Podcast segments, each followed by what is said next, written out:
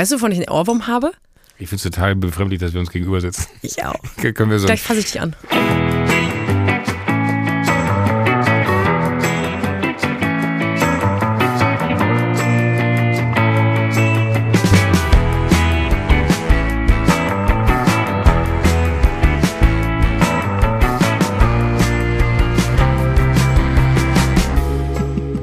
Weißt du, wo ich einen Ohrwurm habe? es gibt irgendeine Reality-Show, ich weiß bis heute nicht, welches ist. Daraus gibt es einen Dialog und der wurde zu einem TikTok-Viral-Sound. Ich hoffentlich hast du es auch gesehen. Ähm, dafür fragt eine Frau den Mann, welches Sternzeichen sie hat. Und dann sagt er Steinbock, fick dich, ich bin Krebs, du bist so peinlich, Alter. Was? Nix scheiß drauf, das ist mein Sternzeichen. Und ich hab, ich hab das, hattest du schon mal von, hattest du schon mal von was, was nicht Musik ist, ein, ein Ohrwurm? Wie, wie, wie, das, geht, das geht mir zu schnell los. Ich habe einen Ohrwurm von einem Satz, der gesagt wurde. Das- Das, das- geht doch nur für Musik Ja, eigentlich. das stimmt, ja. Aber als wäre das die Melodie von einem Bruno Mars Song, wenn ich so seit vier Tagen pausenlos, fick dich, ich bin Krebs. die ganze Zeit. Du bist so peinlich, Alter. Ah, Okay, und damit herzlich willkommen zu der Sunset Club. das ist genau die gleiche Stimmung, wie wir uns das erste Mal gesehen haben. Wir sind beide so total kicherig und gut drauf. Hey, wir sitzen in einem Raum, vielleicht das zur Erläuterung. Ja, wir sind das erste Mal seit zwei Monaten, glaube ich, im selben Raum, weil du warst im Urlaub, dann war ich auf äh, Tournee, Welttournee. Und jetzt sind wir im selben Raum und das ist schön. Ich mag das, dich zu riechen. oh nein. Nein, okay. Okay, ich habe wollen wir anfangen mit was. Ich habe ein Geschenk für dich. Oh no. Soll ich mit dem Geschenk anfangen für dich? Warum hast du ein Geschenk für mich? Weil ich am Wochenende unterwegs war und dir einfach was mitbringen wollte. Oh Gott. Weil kleine Geschenke beleben Das So eine- so eine- so eine- Beleben das Geschäft. beleben das Geschäft. Und ich will dir einfach auch zeigen, dass ich mal in der Freizeit an dich denke. Nicht immer nur, wenn hier äh, die, die, die große Uhr ähm, des Entertainments abläuft für uns beide, sondern auch wenn ich Das- privat. Das, das, als- klingt, das klingt so, als wenn die Uhr für uns abläuft Ja. und wir gucken müssen, dass wir noch in der Zeit irgendwas hinkriegen. Ist das so? Gut, Entschuldigung, ich unterbreche So. dich die ganze Zeit. Das Ich habe ein Geschenk für dich, Ja, um wir ähm, dir zu zeigen, dass ich auch. Mhm. wenn ich privat un- unterwegs bin, ohne dich, Besoffen? dass ich an dich denke. Wo, woher willst du jetzt, woher willst du jetzt wissen, ob ich besoffen war, nur weil ich dir ein Geschenk mitbringe?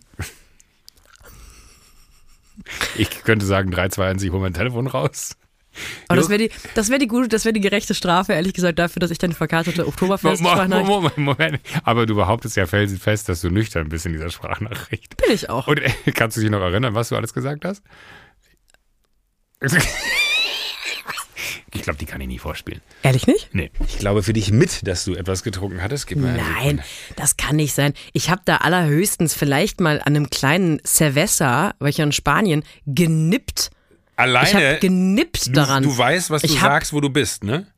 Ja, auch das ist ähm, für mich in Ordnung. Ich stehe dazu. Ich war in Spanien auf einer spanischen Insel, die sehr schön ist. Und da gab es auch eine, da, da, gab es auch ein paar Beachclubs. Hallo Joko, ich bin gerade im Megapark äh, auf Mallorca und wollte dir einfach liebe Grüße da lassen. Es ist ein toller Abend. Ähm, ich habe keinen Alkohol getrunken, das ist ein gutes, äh, ein gutes Zeichen. Also quasi ka kaum, also gar keinen fa- fast. Und wollte einfach mal sagen, liebe Grüße an alle. Genau, alle, liebe ich grüße alle, die mich kennen. Und da willst du mir jetzt sagen, dass man da hört, dass ich vielleicht ein, zwei Cerveza hatte. Also, warte, ich habe es auf anderthalb Speed abgespielt. Vielleicht sollen wir es mal, äh, kann man das auf 0,5? Hallo, Joko. Können wir das bitte machen, im Schnitt auf 0,5 abspielen? Nein. Danke, weil dann klingt Das geht so- leider technisch nicht. Ähm, also, also, du warst- ja, ich du war warst im einer, Ich war Megapark. auf einer kleinen spanischen Insel, Mallorca heißt die. Und ähm, da war es folgendermaßen, da war ich auf, auf ähm, einer Veranstaltung, auf einer Hochzeit. Auf der Veranstaltung. Auf einer Veranstaltung, auf einer Hochzeit. Aber ich will gar nicht so über die Hochzeit Hast sprechen, weil ich muss schon sagen, ich weiß gar nicht, ob man 2023 jetzt noch so groß damit hausieren gehen sollte, dass man irgendwie Gäste in den Flieger setzt und sagt, oder die sich in den Flieger setzen lässt, damit die zu einer Hochzeit kommen. Es war nun mal so, ähm, aber ich Punkt. war vor allem am ersten Abend, wurde auf einmal dann in den Raum gestellt, dass es ja absurd sei, wenn man auf Mallorca, auf dieser herrlichen spanischen Insel, wo man auch übrigens wunderbar Kultur erleben Absolut. kann. und Mallorca die hat auch Wanderung, schöne Ecken. Die Kirschblüten. Die Orangenblüten, Oh, irgendwas blüht Mandel. da. Mandel, irgendwas im April. Ja. Niemand ist im April da, aber alle sagen sich, wie malerisch das aussieht, wenn da was blüht. Wunderschön. Zum Wandern, so toll. Am Seele baumeln lassen. Und dann sagten die, das wäre ja absurd, wenn wir nicht einmal kurz auf die Schinkenstraße gehen würden. Klassischer Satz, wer kennt ihn nicht? Und dann habe ich gesagt, auf gar keinen Fall. Also es wird einfach nicht passieren, dass ihr mit mir auf die Schinkenstraße geht, weil auch ich habe einen Ruf zu verlieren. Oh Gott. Dann war das richtige Argument und dann musste ich erstmal sagen, stimmt, da kann ich euch nur recht geben, das war das Falsche, was ich gesagt habe. Alle Personen haben mich angeschaut und gesagt, Sophie, wir wollen dir nicht zu nahe treten, aber wenn du auf die Schinkenstraße gehst, du hast keinen Ruf zu verlieren, weil niemand kennt dich. Du wirst dann, du wirst dann nicht, das ist nicht Und? Kannten die Leute? eine Person tatsächlich. Boah, ist das geil. Auf der Schinkenstraße unerkannt zu sein. Ja. Ich glaube, man macht was richtig. Oh, Das äh, zweite aber deswegen Argument- meine ich ja, ich, Ja. das wäre für mich unvorstellbar, glaube ich. Ja, das stimmt. Ich glaube, ich glaube, ja, wir müssten mal, vielleicht- Vielleicht sollten wir, wir mal machen zusammen, doch nächstes Jahr eh zusammen Urlaub. Das ist ja wohl gesetzt. Dann machen wir schön auf Mallorca. wir machen, wir machen wie früher wetten das ein Mallorca Sommer Special. Ich fahre mit dem Traktor, kann ich das Telefonbuch umblättern auf. Wir, nee, wir, wir, mieten die, wir mieten die Arena auf Mallorca und dann machen wir dann Podcast. Okay. Aber du hast die ganze Zeit. Ich frage mich, nee, nee, nee, nee, nee, nee, nee, Nee, nee, erstmal nee, so gar nicht. Ich frage mich, ob okay. wir so einen Zähler haben, so einen inoffiziellen. Für Dinge, die wir noch machen wollen. Für Joko Winterscheid hat mal wieder eine fixe Idee, die er auf jeden Fall umsetzt nächstes Mal.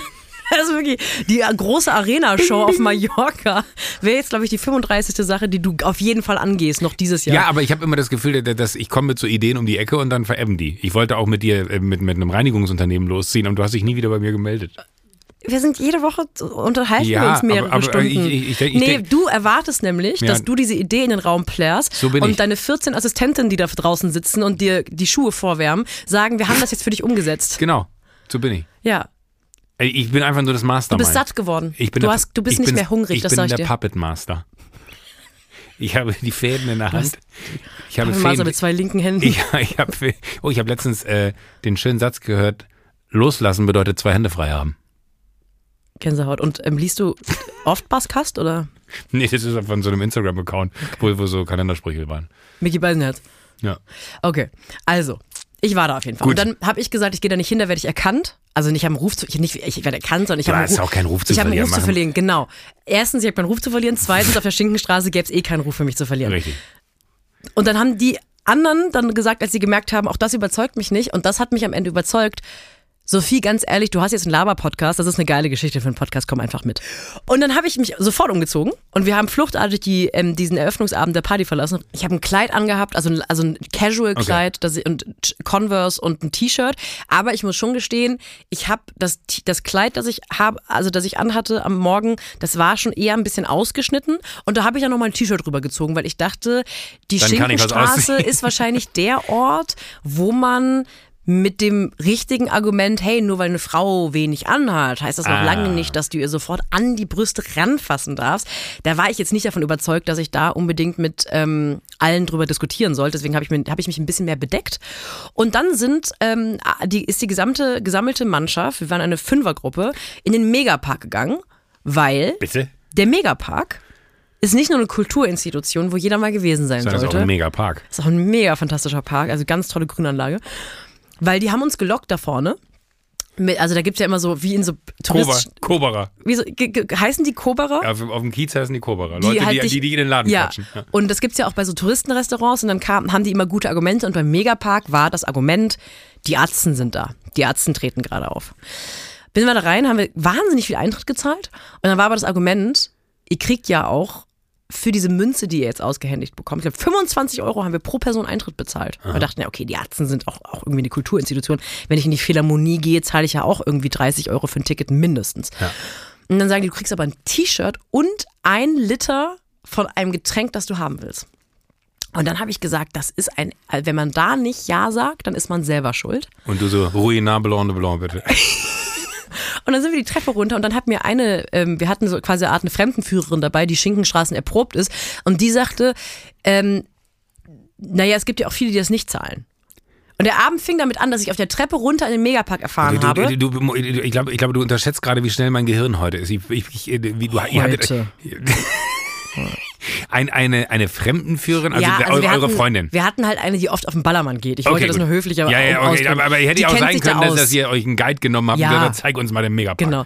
Ähm, nee, die ist öfter da, die kennt sich also auf, im, auf der Schinkenstraße aus und sagte, wir haben jetzt, also sie hat im Grunde auf, die Treppe, auf der Treppe runter uns erzählt, dass das ja, also dass man diese 25 Euro gar nicht bezahlen muss.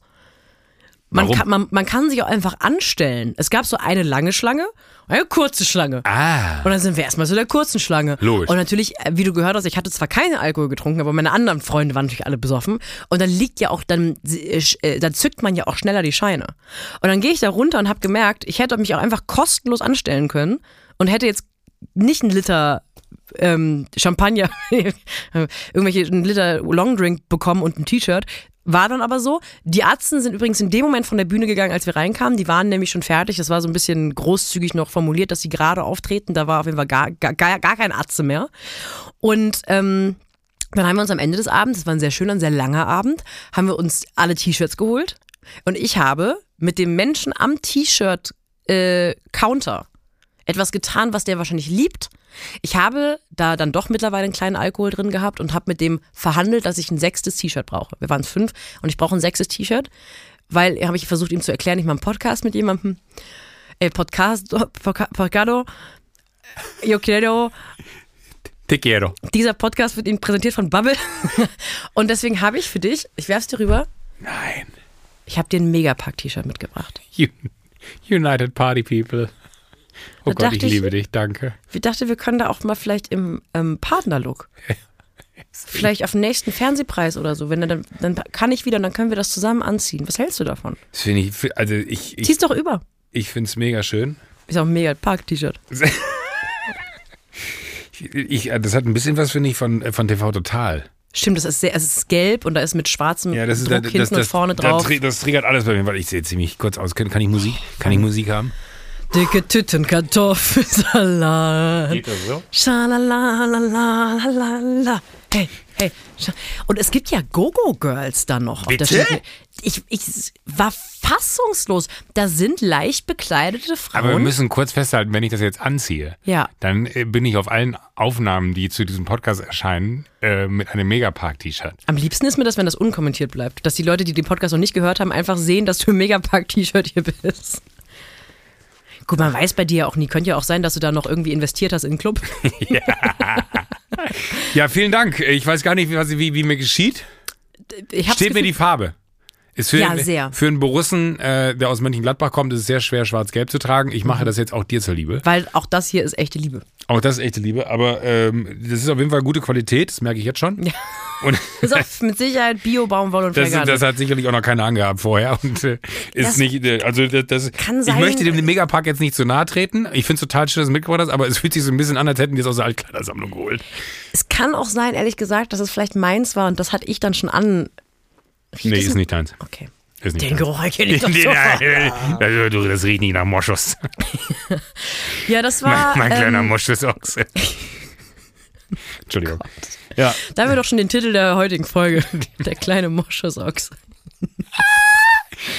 gut. Ähm, und ich, äh, also mein Fazit von der Schinkenstraße ist, dass ich habe in den letzten Jahren viel an mir gearbeitet, nicht mehr so jemand zu sein, der immer als Erste ins Bett geht und irgendwie um Ach so. 21 Uhr zu Hause ist und sagt, ich habe keinen Bock auf Menschen und ich habe keinen Bock rauszugehen. War das mal so? Äh, ich war total so. Ich war total so, dass ich ähm, alles gehasst habe, Partys gehasst habe, rausgehen gehasst habe. Und irgendwann habe ich mir vorgenommen, ich sage mehr Ja zum Leben, weil man erlebt ja auch nur Sachen, wenn man ja, sagt. wenn, wenn man Ja sagt und das Leben passiert einem nicht, das Leben kommt Ja. von einem und das habe ich dann irgendwann gelernt. Und das war so ein Abend, wo ich gemerkt habe, Schade eigentlich. ich glaube, ja, eigentlich Misanthropen-Sophie war ganz gut beieinander. Also, weil Misanthropen-Sophie hätte gesagt, ich auf gar keinen Fall gehe ich auf den Ballermann, fickt euch gute Nacht. Und die wäre um 22 Uhr im Bett gewesen. Hätte zwar jetzt keine gute Geschichte für einen Podcast gehabt, aber an alle, die da draußen, genau wie ich, vielleicht gerade dabei sind, daran zu arbeiten, weniger mh, Menschenhass zu haben, weniger, weniger Hass auf Partys. Ihr habt schon recht auf eine Art. Ihr müsst vielleicht ein bisschen an euch arbeiten, aber auch nicht zu doll. Ihr müsst jetzt nicht an den Punkt kommen, dass ihr euch aus Versehen auf die Schinkenstraße reinlabern lasst, weil die Atzen werden eh nicht mehr auftreten, wenn ihr da seid. Das ist das große Takeaway. Ich habe die Atzen nicht live gesehen. Ich habe mal, äh, ich weiß gar nicht, ob ich das hier erzählen soll. Ich war mal Vorband der Atzen. Warst du bei den Flippers früher? Nee, ich habe, äh, jetzt, jetzt muss ich weit ausholen. Das fällt mir gerade ein. Ich habe Ich habe tatsächlich. richtig Gänsehaut vor Scham jetzt schon. Ja, ähm, ähm, also, äh, äh, A, die Atzen, als die äh, quasi angefangen haben, waren die auch bei MTV Home und haben die Bude auseinandergenommen und irgendwie gab es da immer eine gute Verbindung mit äh, Chente, das ist ja hier, ne, der einer der Frontmänner und Money Mark. Der Money Mark haben wir mal einen äh, Crips gedreht bei dem zu Hause. Das war sehr abenteuerlich, der hat im Keller gewohnt und es hat einem fast das Herz gebrochen zu sehen, wie er lebt. Ich hoffe, heute geht's dir besser. Liebe Grüße, Money Mark. Ähm, äh, Ähm, war das verlottert oder? Ja, es war einfach, man dachte, also das ist so ein bisschen, glaube ich, wie man sieht Menschen aus der Musikindustrie, also ich sage jetzt mal im weitesten Sinne Popstars, ja, Ja. Äh, und denkt sich so, die müssen ja ein Leben in Saus und Braus führen und die haben eine tolle Wohnung und weiß ich nicht was. Und dann war man wirklich in so einem, in so einem Zwei-Zimmer-Keller-Apartment, was ähm, so für mich nicht zusammengepasst hat. Also als wir da geklingelt haben, wir hatten irgendwie einen Komplizen, der uns reingelassen hat und wir sind in den Keller gegangen, dachte ich schon so, wir gehen da jetzt hin, um uns zu besprechen und dann war da aber seine Wohnung und das war halt wirklich einfach ein Keller, der hatte so Kellerfenster, also so Gitterfenster, der hatte keine richtigen Fenster, der hatte kein Tageslicht in diesem Ding. Das, merkt man der Musik aber auch an. Ja, die war düster und, und äh, wild, aber da gab es irgendwie immer eine gute Beziehung und ähm, ein Freund von mir hat damals äh, die, die Atzen gebucht als Booker. Also die hat quasi die ganzen, deswegen weiß ich auch, dass sie im Rio, ich weiß nicht, Palace oder wie das Ding da hieß, diese Diskothek gespielt haben. Und dann hat er irgendwann mal zu mir gesagt, weil ich mit einem anderen Freund von mir habe ich ein DJ-Duo gehabt, wie so alle, die früher mal bei MTV waren. Du Äh, hattest ein DJ-Duo? ja, wir waren zu zweit. Wie hießt ihr? Die Dilettanten. weil wir es nicht konnten und äh, Das war 2008 bestimmt mega witzig. Äh, ja, äh, und ja, heute wäre es auch noch sehr witzig. Es hat wahnsinnig viel Spaß gemacht. Aber heute würde ich jetzt nicht mehr nachts solche Diskotheken ziehen und irgendwie versuchen, ähm, irgendwas aufzulegen. Aber damals hat unser, äh, mein Freund Tim, der äh, die gebucht hat, äh, gesagt, ey, pass mal auf, die spielen in Stuttgart. Ähm, ausverkauftes Haus. Wir brauchen eine Vorband und ich habe gefragt, ob es nicht witzig wäre, wenn ihr irgendwie als DJ-Duo davor, davor spielt. Äh, und habe ich nur gesagt, du hast, glaube ich, keine Ahnung, was das ist, wenn wir spielen. Dann hat er gesagt so, naja, aber es sind ja auch die Atzen und die fänden das bestimmt witzig. Und dann sind wir nach Stuttgart gefahren und haben tatsächlich vor den Atzen, vor, ich weiß nicht, 3000 Leuten oder so, habe ich mit meinem Kumpel Felix äh, aufgelegt. Und äh, es war, ich sag mal, abenteuerlich. Wir haben... Ähm, wir, wir konnten es nicht. Punkt. Wir konnten nicht auflegen. Und irgendwann kroch jemand unter diesen, unter dieses DJ-Pult, also so von der Seite, es war so eine große, große äh, äh, Pultanlage, wo wir da standen und haben die Leute da versucht einzuheizen. Und der meinte nur, tut mir mal einen Gefallen. Ja, was denn? Guckt mal nach oben, weil wir immer so total konzentriert auf dieses ganze Equipment geguckt haben und niemals zu den Leuten. Und wir haben halt gar nicht mitbekommen, was in diesem Raum passiert. Und dann hatten wir noch so ganz. Äh, Was ist denn im Raum passiert? Nix, die Leute haben uns einfach nur angestarrt und konnten nicht glauben, was da passiert und wussten aber natürlich auch alle, das ist der eine Vogel da von MTV und wer ist der andere Vogel? Und es war wirklich äh, äh, Weltuntergangsstimmung und dann war glaube ich der räudigste Moment für uns als als DJ-Duo, der eigentlich die Aufgabe eigentlich war, dass die Atzen äh, quasi einem da gute Laune äh, oder dass wir gute Laune machen und dass die Atzen dann übernehmen und man darf ja auch nicht besser sein als Vorband, also das ist das da kann ich alle beruhigen, 100 Prozent. Waren wir nicht waren wir nicht entertainiger als Danke das, was die, was das die Atzen abgefeiert haben.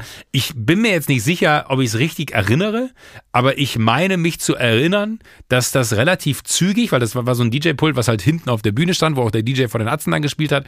Äh, und ich meine mich zu erinnern, dass äh, es eher so war, dass auf einmal so mitten in unser Set die Atzen reingecrashed sind und einfach ihre Musik abgespielt haben, weil es so, so, so ein Drama war. Und wir hatten noch so, so Drehdinger besorgt hier, wo so Konfetti rausgeschossen werden sollte. Also Flixi und ich hatten die besorgt und äh, die haben aber nicht funktioniert. Wir haben uns dann noch so ganz groß nach vorne gestellt und wollten die abfeuern und die ging auch nicht. Das ist meine, meine kleine Atzengeschichte. Und danach sind wir noch durch die äh, Stuttgarter Nacht gezogen, waren im Perkins Park und äh, hatten ein, eine, eine, eine wilde Zeit mit den Atzen. Hast du denn jedem erzählt, ich bin DJ? Äh, nee, aber wir, wir sind damals immer am Wochenende durch die Lande gezogen und hatten dann so, ich glaube, unser, unser Rekord war drei Gigs an einem Abend.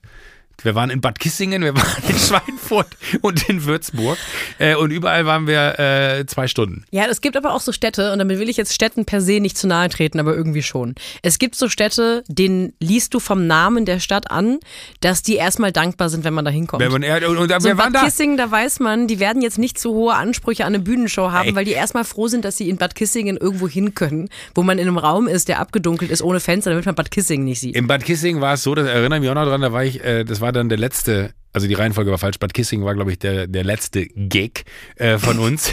Äh, und da war ich dann aber auch schon so loaded, dass ich äh, vom Klo, da musste man durch so eine Raucherlounge äh, durch und dann bin ich vom äh, Klo zurückgekommen und die hatte, die Raucherlounge hatte so eine, so eine Glasschiebetür, die auf und zu ging, damit man da rein und rausgehen konnte. Und dann hatte ich das Gefühl, ich muss ja zurücklaufen, damit ich wieder schneller an meiner DJ-Kanzel bin, wo Felix alleine auflegt. Und die Tür ist nicht so schnell aufgegangen. Dann bin ich volle Elle in diese Glastür reingelaufen. Es hat mich kurz ausgenockt. Ich bin so einen halben Meter nach hinten geflogen. Ich, es gibt alles Überwachungsvideos, das wurde uns danach zur Verfügung gestellt. Es sieht nicht gut aus. Und meine Brille ist hier oben im Steg in der Mitte gebrochen. Die, die ich damals schon anhatte. Und dann bin ich am nächsten Tag zum Optiker in Bad Kissingen, das war ein Freitagabend, weil wir am Samstagabend auch noch irgendwo dann hingefahren sind, irgendwo Frankfurter Raum, äh, und hab mir dann meine Brille, äh, wollte ich mir reparieren lassen. Dann meinte, da kann ich nichts machen. Dann hat er einfach so ein Tape da drum gemacht. Wie Harry Potter im ersten ich, Teil. Dann, dann hatte ich, ja, dann hatte ich hier einfach so, so, so ein Tape drauf und äh, bin dann mit einer getapten Brille durch die Gegend gelaufen. Ach, das war ein Ah, guter. das aber süß. Das stelle ich mir wahnsinnig süß vor. Ja, das war auch wahnsinnig süß. Da habe ich, hab ich sie alle mitgekriegt. Und äh, das war, äh, das war aber eine sehr gute Zeit. Aber es fällt mir nur gerade ein, dass ich äh, voll, ich habe so, so im Kopf war die Geschichte größer, dass ich in der Vorband der Atzen war. Ich habe so im Erzählen selber gemerkt, wie ich die Geschichte kleiner mache, als sie wahrscheinlich war, weil es mir selber gerade so beim Erzählen unangenehm wurde, Nein, dass das nicht. Part of my Vergangenheit ist. Nee, das war eine von den Nach äh, Geschichten, die nicht unangenehm war. ah, so. Ah, but have we kröllt. Mein Gott, schön. Ähm, ich habe, also wir alle wissen ja, letzte Ja. Woche wurde in Hessen und Bayern gewählt. Ja. Und unabhängig davon, also ich will jetzt gar nicht über die Ergebnisse, wir sind kein Politik-Podcast. Wenn man sich dafür interessiert, kann man sich einen Politik-Podcast anhören. Ich bin aber auch, ich habe ein bisschen diese Woche einen Hals, was ähm, Personen aus der Öffentlichkeit angeht, die zu allen politischen Themen irgendwie binnen weniger Stunden sich äußern. Aber eine, eine Statistik, die mich wirklich schockiert, und zwar auch als junger Mensch, der junge Follower hat, jünger als du, glaube ich, doch, ja, auf jeden Fall jünger als du, ähm, die Statistiken von den, glaube ich, 18- bis 25-Jährigen, die in Hessen und Bayern gewählt haben, die, die jungen Leute wählen einfach, das kann man nicht anders sagen, konservativ und rechts. Also ja. konservativ und oder rechtsradikal erstmal. Also die größte, die stärkste Partei ist die CDU. Da muss man sagen, natürlich verwässert Bayern das ein bisschen, weil in, CS, in Bayern ist die CSU einfach so eine Sonderpartei, die für viele gar nicht per se konservativ, als konservativ gilt, sondern als Lebensgefühl. Aber selbst wenn man das rausnimmt, an zweiter Stelle ist die AfD. Und dann kommt, glaube ich, ich weiß nicht, was dann kommt, aber es ist definitiv nicht so, dass junge Leute, die wählen gehen, links oder linksliberal oder grün wählen. Und Wobei in Bayern muss ich jetzt, in Bayern ist tatsächlich äh, Grün zweitstärkste Kraft äh, bei den jungen Wählern. ah, okay, Innen- dann war das, da, WählerInnen. war das, da nur, war ich, da war ich dann sehr war das froh. nur Hessen, Entschuldigung. Nee, nee, ja. aber, aber, aber da war ich sogar sehr froh. Ich habe es auch gesehen und war Ja. sehr froh darüber, weil ich dachte so, okay, es ist noch nicht alles verloren. Und ich, mich beschäftigt das wirklich, also mich beschäftigen Wahlergebnisse eh immer so wie die dich und alle anderen, äh, die so ein bisschen durchs Land gehen, auch beschäftigen. Aber ähm, ich mich schon frage, ob wir gerade auch bei so Leuten mit Öffentlichkeit und Reichweite nicht auch in so einer Bubble verharren seit Jahren, also wir tun es auf jeder, alle verharren in Bubbles, aber diese Statistiken schockieren mich und die schockieren ja auch viele andere, weil ja schon medial der Eindruck erweckt wird, dass die Gen Z im Grunde ja alle auf der Straße sind bei Fridays for Future und sich irgendwo festkleben und im Grunde alle nahezu linksradikal sind. Das ist ja die große Erzählung, die dann von irgendwelchen älteren konservativen Herren aufgemacht wird. Und dass die alle im Grunde hyperpolitisch sind und gar nicht mehr fliegen und sowieso ihre Eltern verurteilen dafür und auch nie arbeiten wollen. Die wollen allerhöchstens 20 Stunden die Woche und den Rest wollen sie abhängen. Also das und dann Bild- das. das, das, das Bild, das wir von einer jungen Generation haben und auch wie wir die, glaube ich, teilweise ansprechen, weil wir glauben, die sind ja eh alle links. Das lässt sich einfach spätestens mit so einer Statistik muss man sich eingestehen, wir haben ein völlig falsches Bild davon, welche politische Meinung Leute haben. Und wir haben auch offensichtlich nicht genug dafür getan oder dagegen getan, dass Jugendliche nicht auf rechtsradikale Propaganda von der AfD ein, reinfallen. Das muss man auch sagen. Und wir haben, glaube ich, zusätzlich das Problem, dass das, wenn das die jungen WählerInnen da draußen sind, dass das ja quasi äh, dann die sind, die auch noch die nächsten äh, 40 Jahre in diesem Land bestimmen werden. Und ich glaube, wenn du einmal, das kennt man ja von zu Hause, äh, so ein bisschen ein politisches Gefühl mitgegeben bekommen hast ähm, und das verlässt du eigentlich nicht einfach so wieder, weil man sagt so, keine Ahnung, also bei uns zu Hause wurde immer SPD gewählt, dann hatte man irgendwie eher eine große Nähe zur SPD als vielleicht zur CDU. Das hat sicherlich irgendwie auch so ein bisschen das politische Bild geprägt, wie man irgendwie veranlagt ist. So. Und äh, das finde ich eher so, so ich habe es auch gesehen und war so, Alter, ich habe mit allem gerechnet, aber nicht damit. Äh, und auch ganz krass, dass, dass dann tatsächlich so, so die äh, CDU so unfassbar, oder CDU und CSU so unfassbar weit vorne bei denen stehen.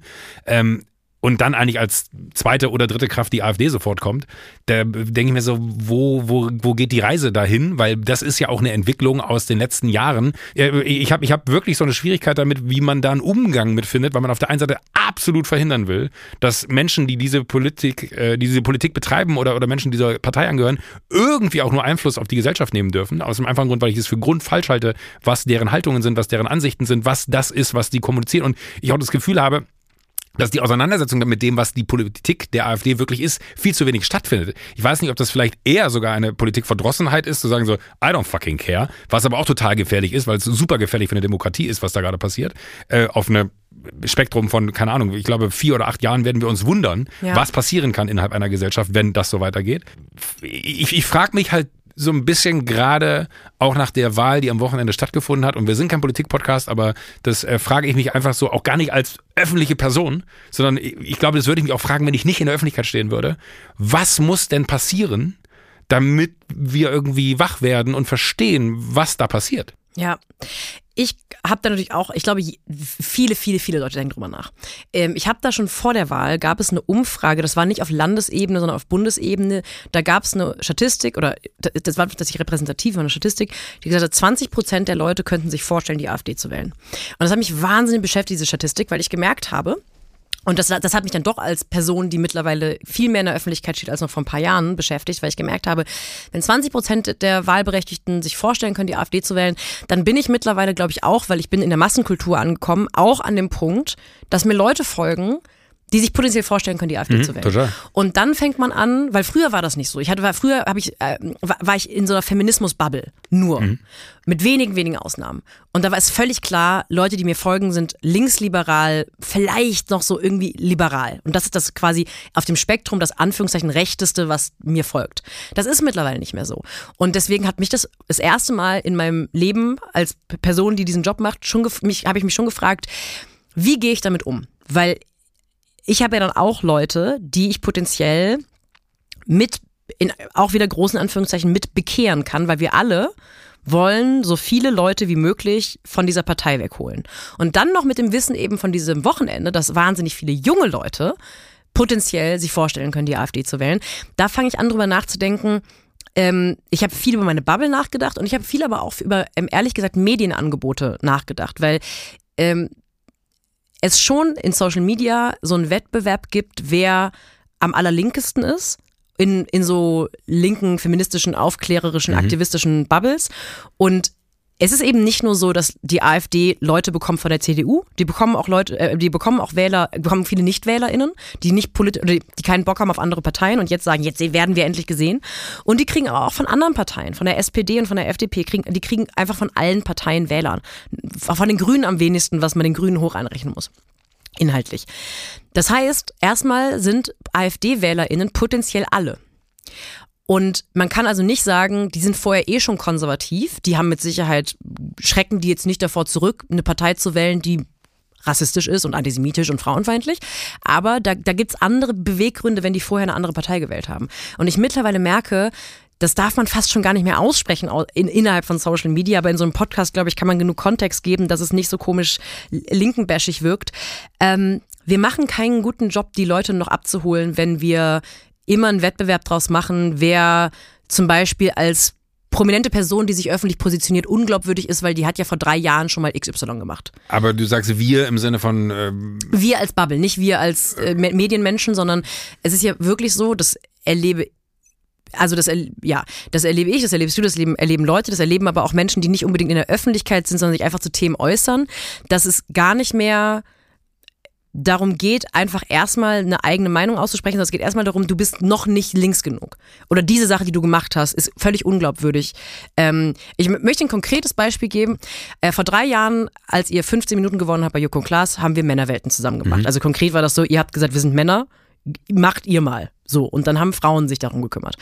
Und dann wurde, als das rauskam, und das hat eine unglaubliche Quote, das hat einen unglaublichen Erfolg, also es hat tatsächlich äh, ähm, äh, Franziska Giffey nach, mhm. es, es, die Anrufe bei Hilfetelefonen gingen hoch, das ist eine Sache ähm, in meiner Karriere, auf die bin ich immer noch wahnsinnig stolz, dass ich da mitmachen durfte. Weil das hatte tatsächlich einen Erfolg. Und dann du hast aus es gemacht. Ich habe es gemacht, aber ich habe natürlich mitgemacht. Da waren ganz viele andere Frauen mit dabei und im Hintergrund waren da ja auch ganz viele Frauen mit dabei äh, oder auch ganz viele Menschen mit dabei. Und das erste, was passiert ist in einer linken feministischen Bubble, war zu sagen, mega unglaubwürdig. Es gibt doch hier dieses Video von Joko, wie er vor zehn Jahren mal äh, mit Klaas als Bit irgendwie Frauen an den Hintern grapscht, wo ich denke, Leute, Entschuldigung, Glaubt irgendeiner von euch allen Ernstes, dass Joko das heute noch machen würde?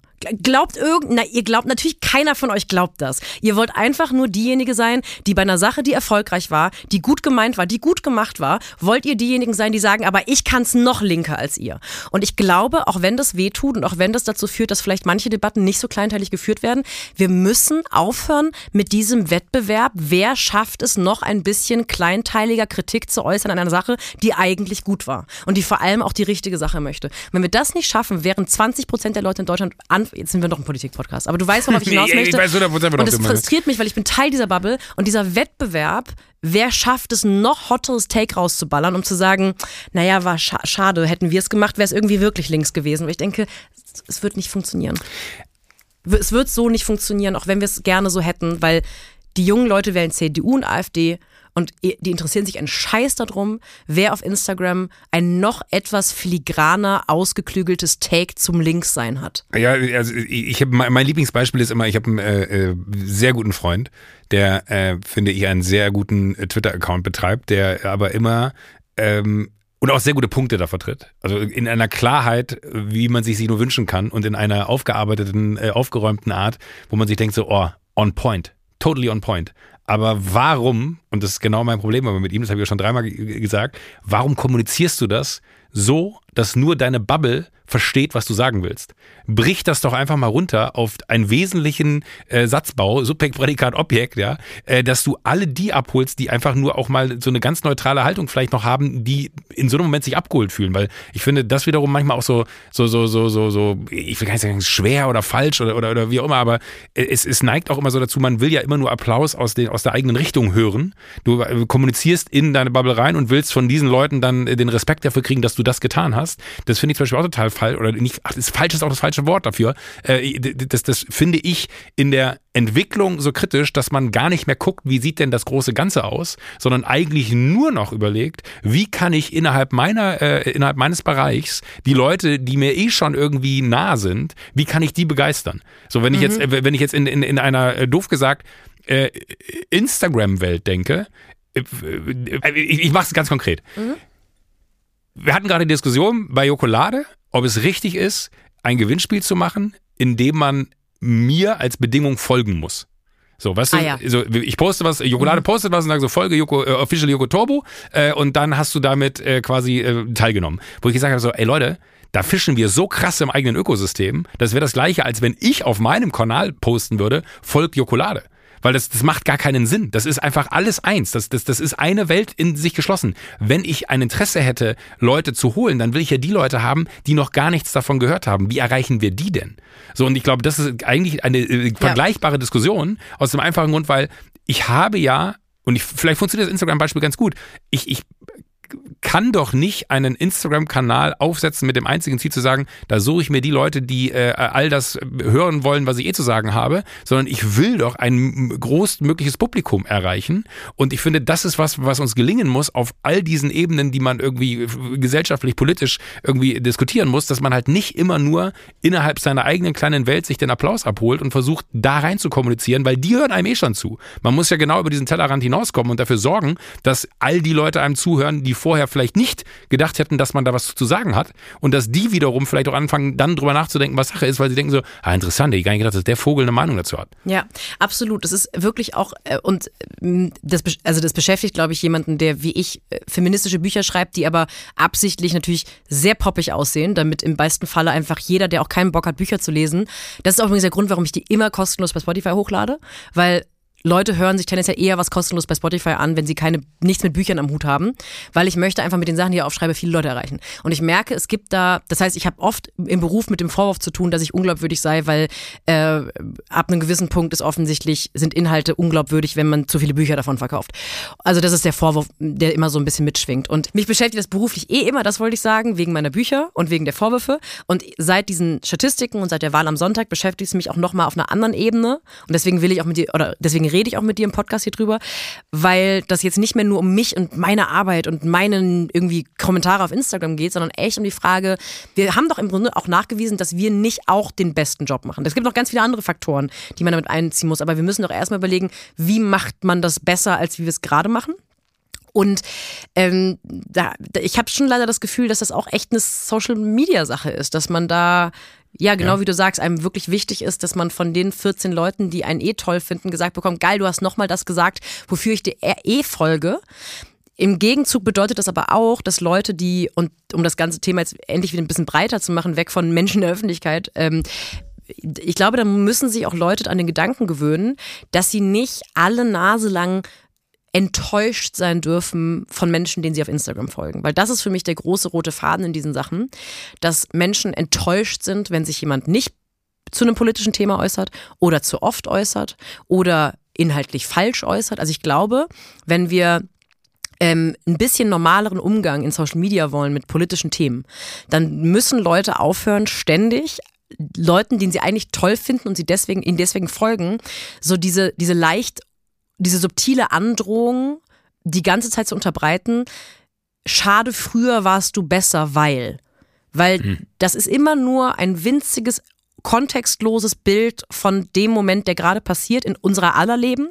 Und dieser Druck, dass man glaubt, man muss sich jetzt doch äußern, man muss sich irgendwie zugespitzt äußern, man muss äh, bei der Sache mitmachen oder bei der Aktion nicht mitmachen oder dann irgendwie doch was zurücknehmen, weil man merkt, ah scheiße, das, das, dieser Druck existiert, weil Leute sagen, krass, ich hätte gedacht, dass du dich jetzt mal mittlerweile langsam ähm, zum Krieg in Israel äußerst, Sophie. Wo ich denke, Leute, ich habe einen Podcast und eine Talkshow. Bin ich die Außenministerin? Was, warum ist das so? Warum wollt ihr das? Warum seid ihr enttäuscht, wenn ihr glaubt, dass ich Bedingungen nicht erfülle, die ich noch nie versprochen habe zu erfüllen? Und das ist die Kehrseite davon. Es muss sich, glaube ich, alles ein bisschen entspannen. Und ich glaube, Positionen, die im echten Leben immer noch absolut links und valide sind, sind in Social Media quasi schon wieder rechtsradikal. Also die, da, da sind quasi schon, also es gibt linke Bubbeln, in denen bin ich quasi rechts, wo ich denke, ah, weiß ich nicht, ob wir da Ob das, ja. so und ähm, das war mir irgendwie ein Anliegen, weil mich das wirklich beschäftigt, weil ich ähm, äh, weil ich auch wahrscheinlich werden auch Leute diesen Podcast hören, die über, darüber nachdenken, bei der Bundestagswahl in zwei Jahren die AfD zu wählen. Rein statistisch wäre das leider wahrscheinlich, weil die AfD wird nicht immer bürgerlich, die Positionen bleiben genau rechts, gleich rechts, gleich rassistisch, gleich antisemitisch, gleich frauenfeindlich, äh, gleich antidemokratisch übrigens auch überhaupt nicht sozial, überhaupt nicht für arme Leute, überhaupt nicht für Me Menschen, die Mindestlohn verdienen. Ähm, äh, aber die wird im, in Anschein immer bürgerlicher, rein zahlenmäßig. Das heißt, vielleicht sollte man auch anfangen, auch wenn es gegen unsere Eitelkeit geht, weil wir wollen uns natürlich einreden, wir beide. Unsere, unsere Hörer sind halt Hörerinnen, die Nee, sind natürlich das ist- nur, nein, aber- aber das ist ja, nur unser Milieu. Und ich glaube, das ist so nicht. Das ist bei Massenkultur immer so. Und deswegen ähm, glaube ich, sollte man sich an den Gedanken gewöhnen und äh, Angst vor der Häme verlieren, weil Leute potenziell einem vorwerfen können, krass, glaubt ihr wirklich, dass Leute, die die AfD potenziell wählen, euch hören? Ja, zahlenmäßig wahrscheinlich leider schon. Ich, ich glaube, zahlenmäßig sogar zu 100 Prozent. Ja. Ist so. Denkt nochmal drüber nach. Es gibt eine tolle ähm, Instagram-Seite, die heißt AfD Nee. Ich verlinke die mal, wenn die Folge rauskommt. Da werden äh, Kernpositionen der AfD wirklich auf einer inhaltlichen Ebene entlarvt. Da geht es nicht darum Genau. zu sagen, Alice Weidel hat das und das gesagt, sondern es geht wirklich um, was wollen die im Wahlprogramm. Und da wirk merkt man wirklich, die wollen weder öffentlichen Personennahverkehr, noch wollen die äh, Krankenschwestern im Grunde gut bezahlen. Das ist im Grunde ähm, die wollen im Grunde nur reiche Leute. Reiche, weiße Männer wollen die. Also mein, konkrete, mein, mein, mein konkretes Vorhaben ist, ähm, Mein konkretes Vorhaben ist, ich würde gerne das Megapark-T-Shirt ausziehen, weil mir es unfassbar heiß. okay, zieh dich aus. Entschuldigung, Mein- würde ich nicht unterbrechen. Mein konkretes Vorhaben ist, äh, ich kann natürlich nur über meine eigene Rolle nachdenken. Du hast völlig recht, das muss jetzt nicht irgendwie irgendwelchen nur Medienhansel darüber nachdenken, was sie gegen die AfD machen können, aber wir sind nun mal Medienhansel, deswegen denke ich über, ähm, äh, hätte ich auch mir nicht äh, wünschen können, dass ich mir mal, dass ich über die AfD rede, während Joko Winterscheid sich auszieht. Und ich ein Megapark-T-Shirt trage. Ja, ähm, jetzt ziehst du die Jacke wieder an. Du wolltest einfach nur den das Megapack-T-Shirt ausziehen, du Frechdachs. War dir das unangenehm, dass du jetzt quasi die ganze Zeit äh, äh, total pro-demokratische Sachen gesagt hast, während du im Video Megapack-T-Shirt, äh, United Party Crew steht da drauf. Realer kann man es nicht formulieren. Ballermann gegen AfD. Nee, ich, ich, Ballermann ich, gegen ich, ich, möchte nur äh, in, in, den, in, in den restlichen äh, Bildern möchte ich wieder äh, mein, Ja, ich. tragen. Ähm, also ich habe mir, ich, kann- man sollte natürlich immer wirklich drüber nachdenken, was kann man selber konkret machen. Und ich äh, habe mir konkret vorgenommen, ähm, ein bisschen diese äh, vorherrschende Angst davor zu verlieren, was Leute aus den eigenen politischen Lagern in Social Media über einen sagen könnten, wenn man gewisse Sachen ausspricht. Konkretes Beispiel, vor Monaten hätte ich nicht offen darüber gesprochen, dass ich davon ausgehe, dass Leute, die die AfD wählen können, sich vorstellen können, diese AfD, die AfD zu wählen, äh, unseren Podcast hören, weil ich will überhaupt nicht damit in Verbindung gebracht werden. Und ich glaube, man muss aber irgendwie einen Weg finden, das Thema anzusprechen, ohne Angst 100%. davor zu haben. Genau. Wir haben jetzt unseren Punkt gemacht. Lassen Sie über was anderes, viel Wichtigeres sprechen. Nein, nicht viel wichtiger, aber auch genauso wichtig, würde ich fast sagen, wie der Rechtsruck in Deutschland. Die Doku über David Becking auf Netflix. Oh! Reden wir über Fußball? Das ist mein Geschenk für dich heute. Ich, Das war, die, ich der, Her- ich das war der härteste Übergang Ey, des Jahres. Übrigens, aber äh, let's do it. Wir waren Äh, jetzt zu äh, lange. Also, Ja. wenn ein Podcast dafür da ist, dann wir. Äh, Ich hätte es ich hätt's genauso angesprochen. Ja, oh Gott sei Dank. Hast Wirklich. Dave, Ich, ich, bin- ich bin noch nicht durch. Ja. Also bitte nichts spoilern. Kein Spoiler. Ich, ich, ich bin, bin bei, weil es wirklich, es ist Ja. eine Doku und du redest davon, ich will nicht gespoilert werden. Also, ich bin immer schon Fan von dem Mann gewesen. Muss ich wirklich sagen. David Beckham ist ein Fußballspieler. Hör auf, Für ey, alle, die-. Ey, das ist wirklich, das ist Blasphemie, was du da gerade betreibst. Das ist äh, der Fußballspieler schlechthin. Und er ist mit Posh Spice verheiratet. Er ist Fußball. Er ist, er ist Fußball. Äh, I fucking love it. Alles daran. Wirklich. Aber oder ich, ich habe Angst, dass du jetzt Kritik übst und sagst, nein, okay, gut. find's, also- weil, weil das wäre jetzt, damit würdest du mir das Herz rausreißen. Ich habe auch keine Lust auf diesen auch erwartbaren und mit Sicherheit handwerklich auch berechtigten Netflix-Zynismus. Natürlich schaffen die das immer, so Abfeier-Dokus über große Menschen und bedeutende Menschen zu ähm, äh, drehen und dann sind das immer, die sehen immer toll aus und bei der Michael Jordan Doku waren auf einmal auch alle ganz große Michael Jordan Fans und ich bin auch kurz davon Beckham Trikot mir zu kaufen. Das stimmt schon, Netflix macht das mit System, aber das ist ja auch deren scheiß Job so. Warum sollen sie jetzt Fuck yeah. Ja, eben. Das heißt, es ist wirklich eine tolle Doku. Danach findet man David Beckham toller als danach, äh, davor. Das ist aber auch ein bisschen der Job dieser Doku, weil es ist ja keine investigativ-journalistische Arbeit, wo irgendwas aufge... Es ist Entertainment. Es ist Entertainment von einem tollen Fußballspieler. Ich habe davor rein gar nichts über David Beckham gewusst. Ich wollte nur diese ganze, ja, das ist ja klar, man muss den ja toll finden. Danach, ja! Ich will ja auch Popmusik hören, die geil klingt und ich will Dokus gucken, die schön aussehen. Ich habe keinen Bock, David Beckham scheiße zu finden, nur weil der irgendwann mal eine Affäre hat. Ist mir wirklich alles egal. Wir haben andere Probleme. Ich will jetzt David Beckham-Fan sein. Bin ich jetzt auch. Ich muss aber, äh, also, ich habe schon wieder vergessen. Hättest du nicht gesagt, dass er eine Affäre hätte, hatte, hätte ich es äh, nie wieder auf mein Plateau heben können. Ähm, ich finde, und ich glaube, die Szene kann man vielleicht einmal kurz äh, erzählen, weil die auch schon sehr viral gegangen ist im Internet. Und äh, es ist einfach Gold. Und ich finde, in dem Moment lernt man ganz kurz in eine Beziehung zu gucken, wo man weiß, dass die sehr gesund ist. Egal wie künstlich die Figur Victoria Beckham teilweise wirkt, egal wie künstlich die Figur David Beckham wirkt, weil sie beide natürlich Vollprofis der Selbstinszenierung sind und 100% verstanden haben, wie man, ich bin immer kein Fan von so Persönlichkeitsmarken zu reden, ja, also wenn man sagt, Joko, du bist ja eine Marke, dann Du bist ein Brand für mich. Ja, du bist ein Brand Du für mich. bist Brand first, Mensch second. Ist So, dann denken wir immer so, ja, vor allen Dingen äh, bin ich Joko Winterscheid und äh, wenn ihr das als Marke versteht, dann äh, habe ich wahrscheinlich irgendwas, was andere Sachen auch haben. So. Du bist ganz kurz vor Nationalität Mensch. Äh, Aber es ist so weird. Aber ich finde, wenn es zwei Menschen gibt, die verstanden haben, aus sich eine Brand zu machen, alleine weil sie so viele Produkte an sich rangeflanscht haben, die ihren Namen tragen, dann äh, sind es sicherlich Victoria und David Beckham. Und dann aber so Pickaboo-mäßig äh, irgendwie einmal ganz kurz die Augen aufmachen zu dürfen, in deren Leben reinzuschauen und festzustellen, was die für ein gutes und das kannst du nicht, äh, kannst du mir Jetzt beschreib doch mal die Szene, Joko. Du musst ich, die Leute ich, doch ich, jetzt... ich, ich, hole, so. ich hole aus, ich hole immer noch aus. Ach so, äh, weil, weil man dann wirklich so sagt, es ist, du kannst in einer Dokumentation, wo die Kamera in dein Wohnzimmer kommt, kannst du nicht spielen, dass du dich gut verstehst, wenn zu Hause alles scheiße ist. Entweder ist es cool und dann bist du auch cool, wenn die Kamera da ist, oder ist es nicht cool und dann kannst du versuchen, das zu überspielen, aber es wird hier und da durchcracken und es gibt keine einzige Szene, die ich bisher gesehen habe, wo durchcrackt, dass die beiden irgendwie komisch miteinander sind, sondern es gibt immer eine gute Art,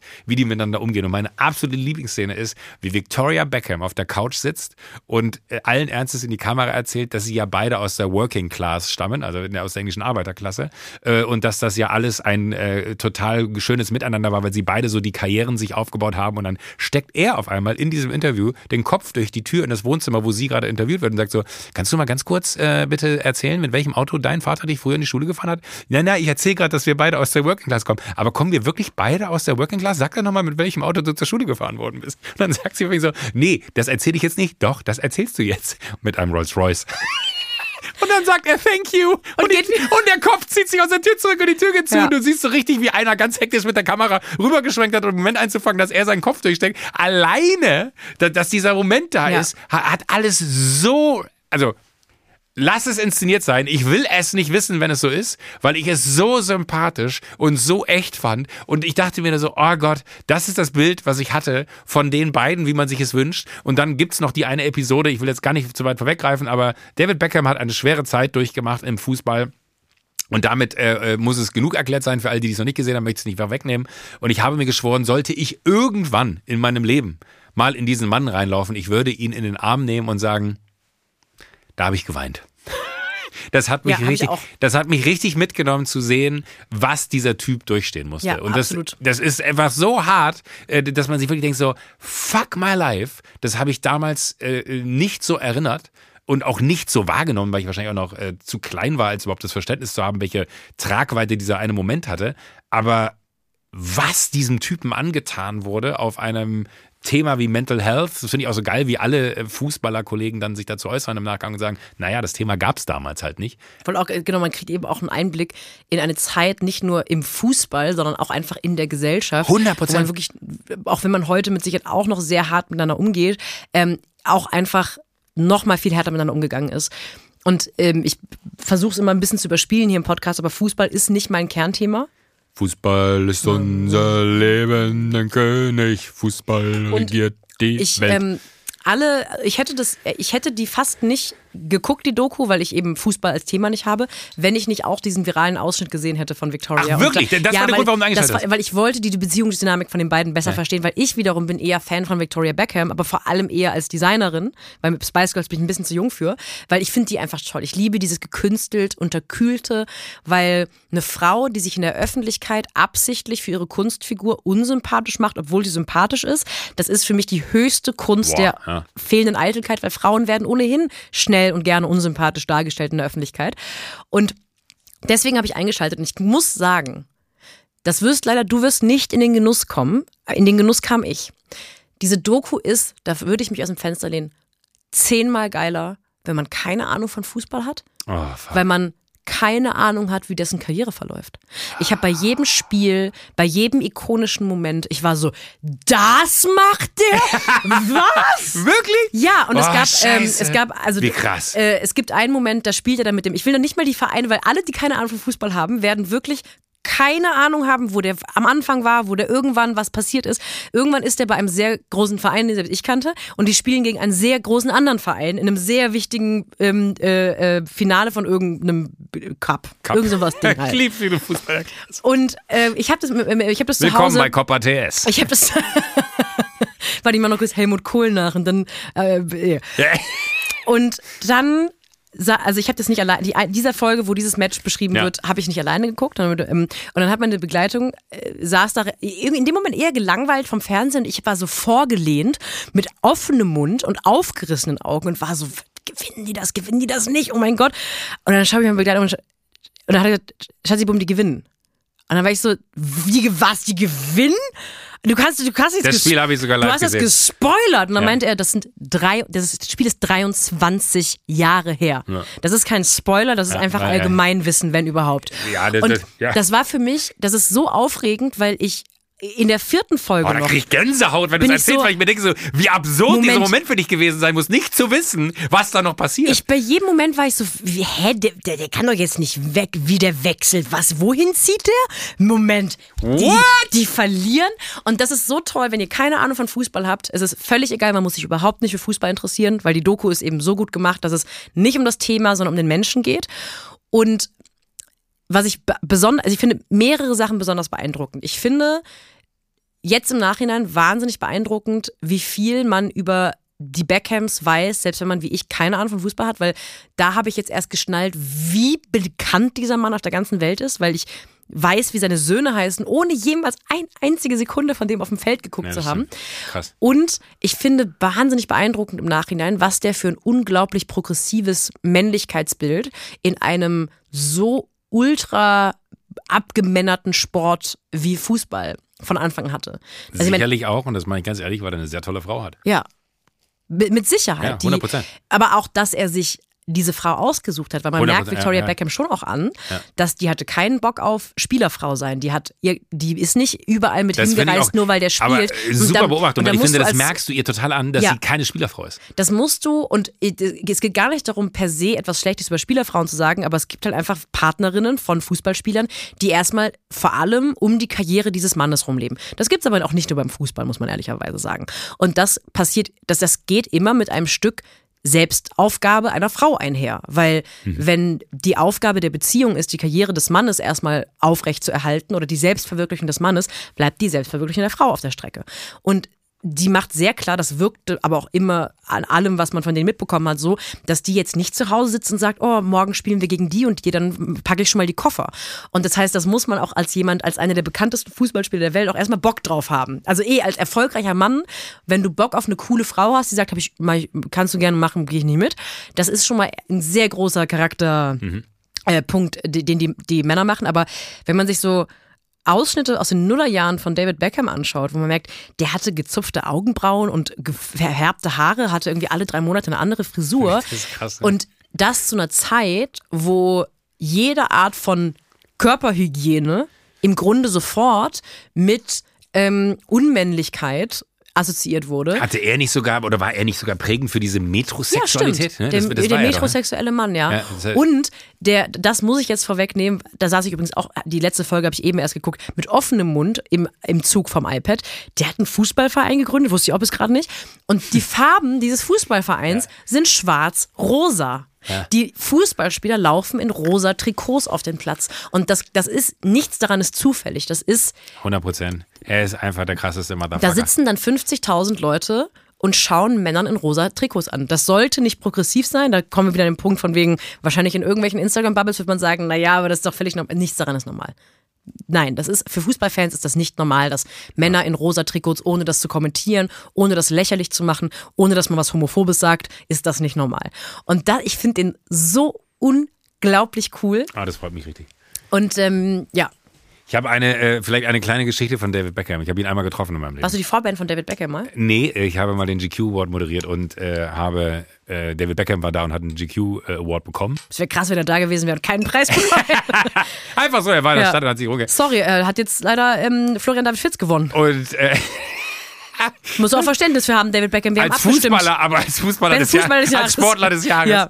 Ähm, äh, Florian David Fitz den Ballon d'Or gewonnen. Und äh, das war aber so, so, so ein unfassbar guter Moment, weil Lena Gerke hat ihm, also ich habe das, das gehostet, Lena Gerke hat äh, die Laudatio gehalten und ihm den Preis übergeben und dann sind wir beide danach dahin und da waren gerade Selfies. Sage ich mal, der heißeste, also das, ich würde sagen, das war eine Woche nach diesem weltberühmten Oscar-Selfie. Ah, ja. Ja, so, so, und, oder zwei, drei Wochen, keine Ahnung. Äh, und äh, das war noch nicht so bekannt, dass Mhm. das so ist dass man das macht. Und dann gab es diesen Moment, wo ich mir geschworen habe, natürlich sind da auch Fotografen und das wird gefilmt und dann kann man sich da nachher so ein Bild rausstanzen, wie man neben David Beckham steht. Und dachte ich mir so, nee, ich hätte gerne ein Selfie mit ihm und hatte das, äh, Jakob war damals an meiner Seite als, als Autor und wir sind da gemeinsam hin und jetzt so, hey, ich muss eigentlich danach da hingehen und ein Selfie machen. Und dann waren wir so, oh ja, lass es machen, mega Idee. Und dann war der Moment da, dass David Beckham seinen Preis bekommen hat, die äh, Rede gehalten hat und es ist ja, du hältst eine Laudatio, dann trittst du zurück. Lena stand hinter ihm und ich hatte Lena vorher gesagt, ey, lass uns gucken, dass wir den für ein Selfie verhaften auf der Bühne.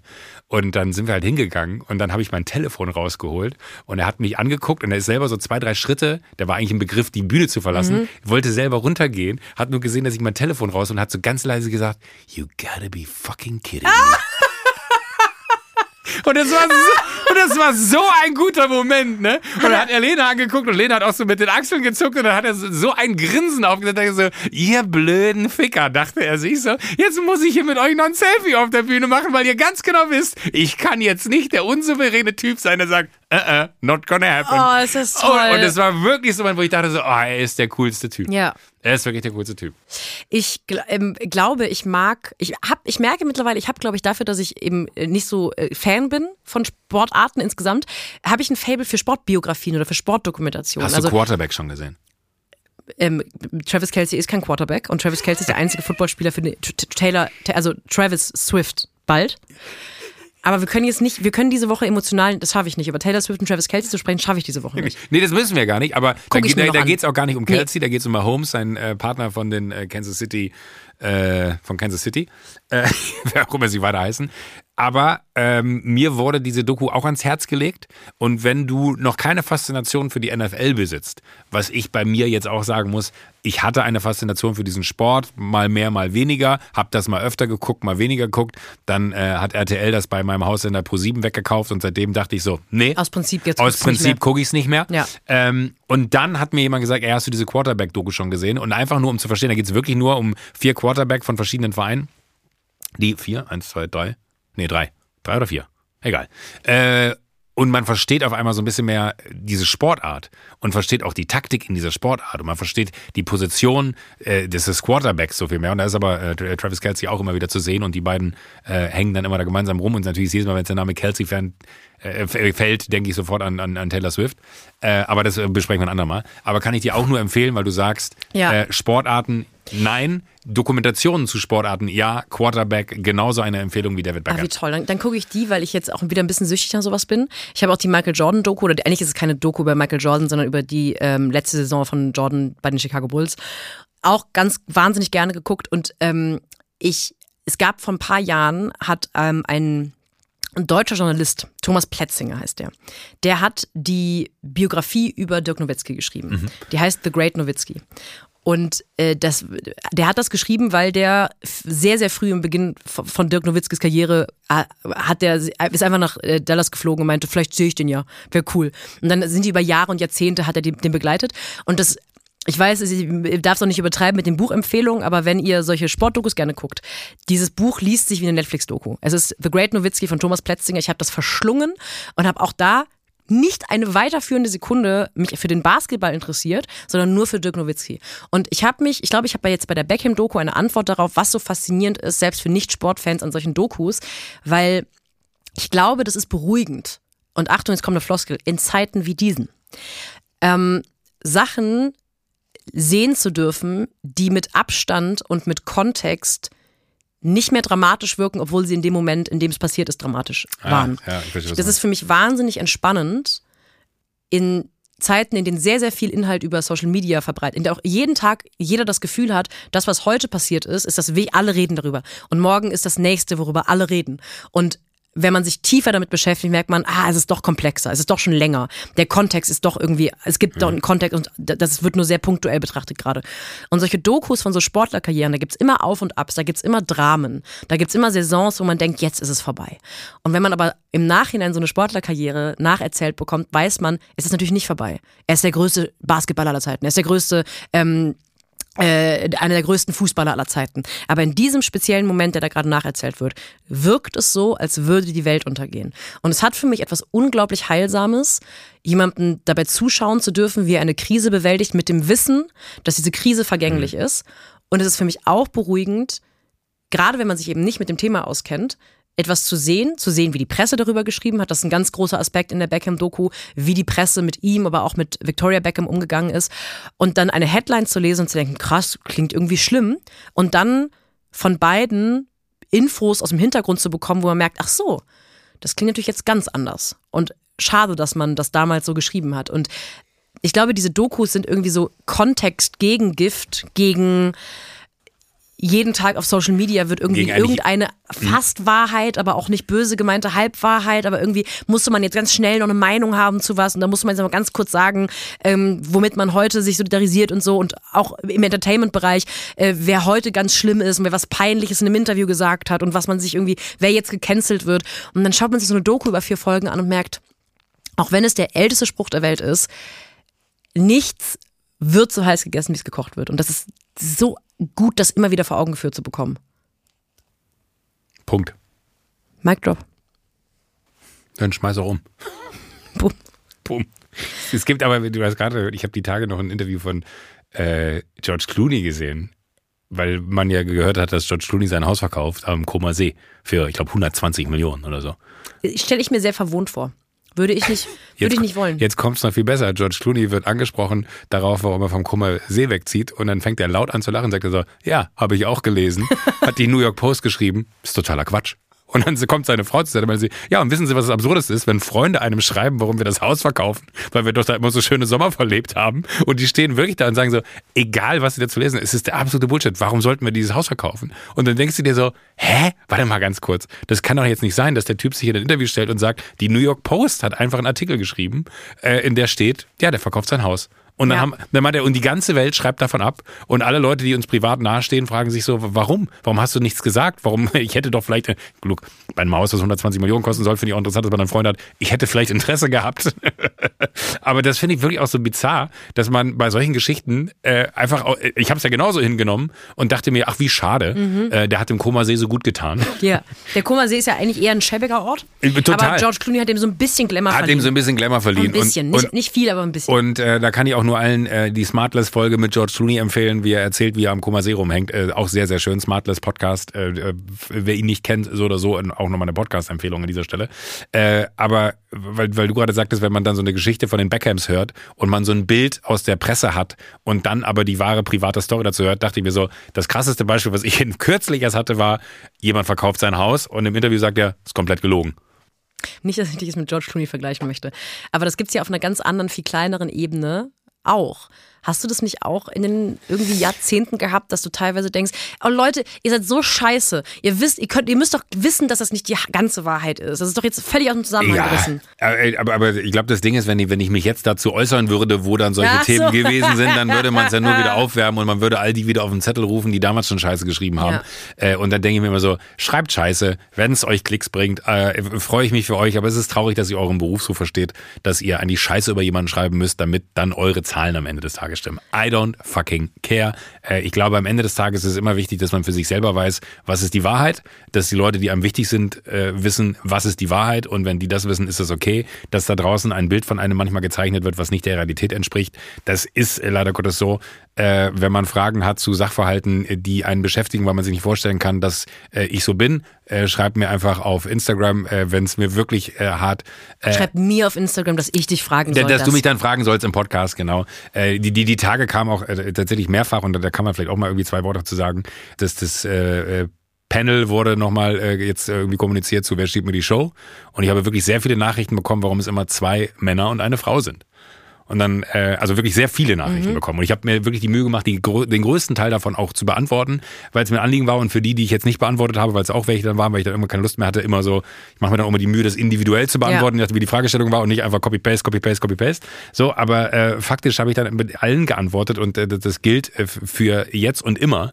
Ich wäre der Erste, der es total toll fände, wenn da ein rein weibliches Panel sitzt. Aber A hat es was damit zu tun, dass für diese Sendung, um das vielleicht auch einfach mal äh, zu erklären, jemand sich 18 Tage aus dem Kalender rausblocken muss. Also das heißt, wir brauchen Menschen, die da sitzen, die 18 Tage lang nichts anderes machen, außer für diese Sendung da zu sein. Und es ist sehr schwer, das überhaupt beeinflussen zu können, ob da Männlein, Weiblein, Weiblein, Männlein, Weib, Weiblein, Weiblein, Weiblein, Männlein, Männlein, Männlein sitzt. So, das ist einfach wahllos. Das hat nichts damit zu tun, dass wir immer zwei Männer und eine Frau haben wollen. Und vielleicht äh, kriegen wir es ja sogar mal hin, äh, das, das anders zu bekommen. Aber das hat vor allen Dingen auch damit zu tun, dass es immer eine Frage von Terminverfügbarkeiten ist, aber keine Absicht ist, dass es zwei Männer und eine Frau sind. Und äh, das vielleicht auch einfach mal, weil ich habe immer, äh, ich habe immer das Gefühl, dass wenn das bei mir auf Social Media über Fans schon kommt, dass das irgendwann vielleicht auch mal ein öffentliches Thema Ja. werden kann. Hiermit abgegolten für alle Zeiten, hoffe ich. Ich muss sagen, ich bin da, ich wäre da, also nicht bei dir im Speziellen, ich bin da mal kein Fan von, wenn so Sendungen versuchen,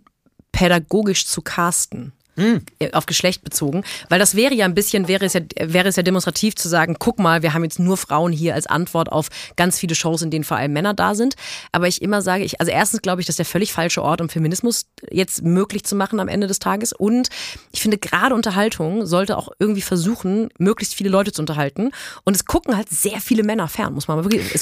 Und genauso wie ich mich als Frau freue, mehr Frauen im Fernsehen zu sehen, und es müssen unbedingt, also Frauen, ich will das gar nicht so verstanden sehen, ist egal. Es ist wichtig und es ist total, Gott sei Dank kommen wir langsam an einen Punkt, an dem Frauen in der Öffentlichkeit auch irgendwie mal, auch durch ein bisschen öffentlichen Druck mit in mhm. Sachen gecastet werden, die vor 10, 15 Jahren mühelos nur mit Jungs bestritten hätten werden können, ohne öffentlichen Druck.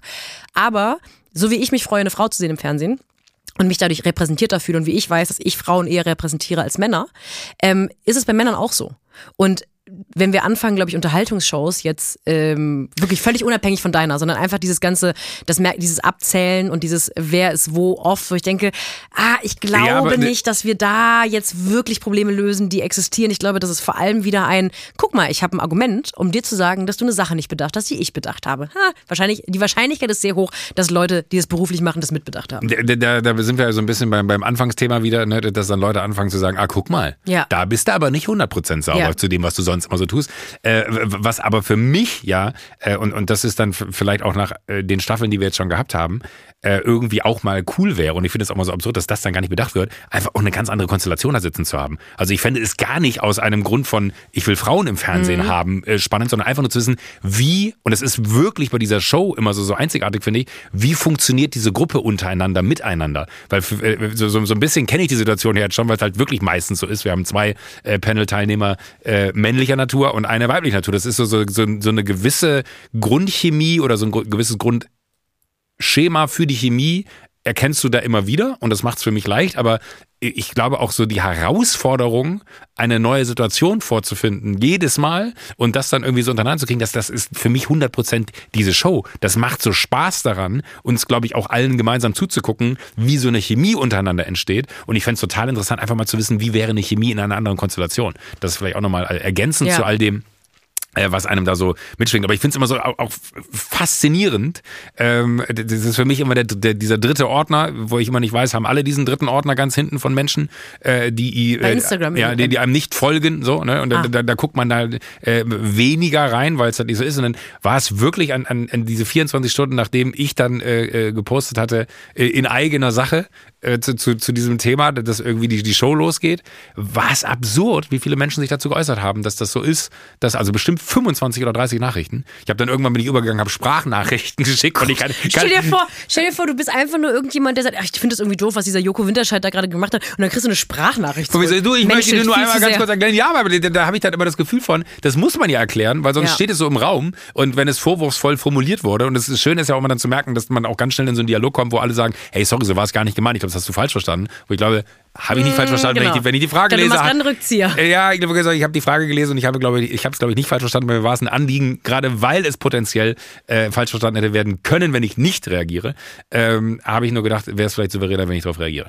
Wir sind, glaube ich, äh, wir sind erstaunlich äh, ernst inhaltlich, habe ich das Gefühl heute, aber ich will noch einen draufsetzen. Ich glaube, ja. weil mich, ähm, ich weil, mich, weil mich dieses gerne dicke Titten, Kartoffelsalat. Schon haben wir es wieder gebogen. Oh, Gott sei Dank. Gott Gerade sei gebogen heißt es, nicht gebogen. Du, wir haben es auf eine Art auch, wir haben alles. Wir haben wir es auch gebogen. Wir sind, äh, wir sind die freche Antwort auf Lanz und Precht. ähm, die freche Antwort. ähm, ich glaube, weil mich gerade im Moment mehr als sonst äh, so das wieder das Thema mentale Gesundheit und Social Media ähm, beschäftigt. Einfach weil wenn man ein Projekt gerade rausgebracht hat, so wie ich das Buch, kriegt man einfach mehr Gegenwind, man kriegt mehr Liebe-Kommentare, aber auch mehr mhm. schlechte, das ist völlig normal. Und ich mittlerweile wirklich erschrocken bin darüber, wie enthemmt die Leute einem Scheiße an Schuh schmieren. Und ich einfach weil du gerade sagtest, ähm, wenn du dann antwortest, sagen die, ich glaube, du hast mich falsch verstanden. Ich glaube, die Leute führen sich manchmal nicht mehr vor Augen, dass 95 Prozent der Sachen, die man Negatives ins Internet schreibt, würde man nicht mal nur der Person nicht ins Gesicht sagen, sondern auch auf einer Party so nicht formulieren. Hm. Und es das heißt noch nicht mal so, dass man den Inhalt, es geht gar nicht darum, dass ich die Kritik doof finde oder so, aber die, es ist schon mittlerweile, es wird schon krasser, finde ich.